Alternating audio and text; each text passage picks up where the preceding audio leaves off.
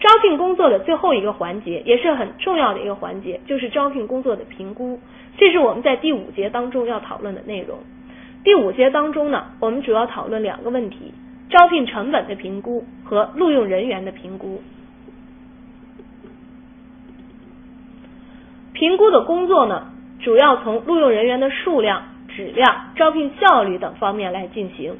判断招聘效率呢，则主主要要从收益和成本两个方面来进行分析。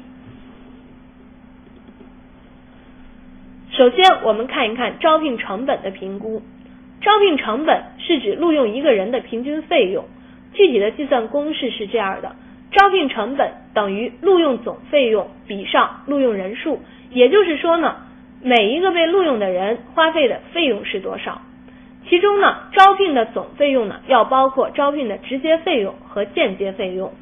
所以我们在计算招聘费用的时候呢，要明确的计算出直接费用和间接费用，这样呢才能够计算的准确。在计算招聘成本的时候，我们要注意的是，如果成本比较低，而录用人员的素质比较高，这样就意味着我们的招聘效率是比较高的。也就是说，我们以较低的成本录用到了。素质较高的人员，相反，如果成本比较高，而录用人员的质量比较低的话，那么我们的招聘效率呢就比较低了。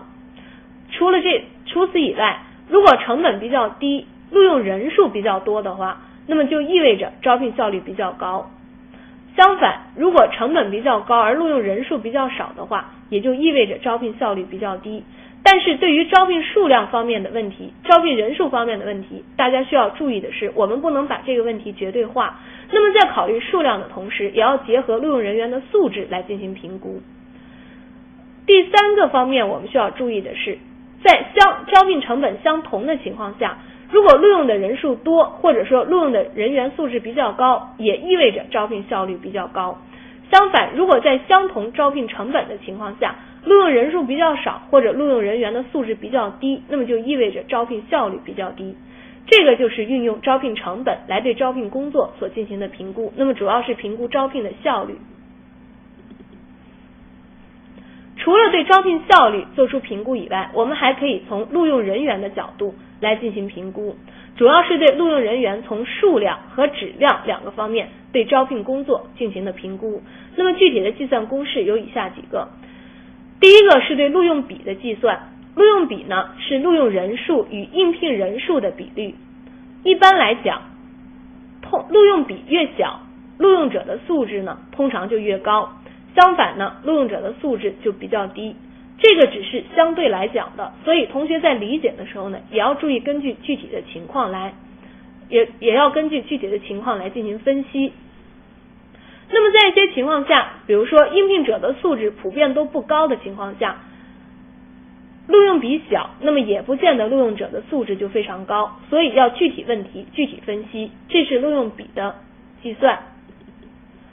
第二个评评估指标是招聘完成比，招聘完成比主要考察的是招聘任务的完成程完成程度，招聘完成比等于录用人数比上计划招聘人数乘以百分之百。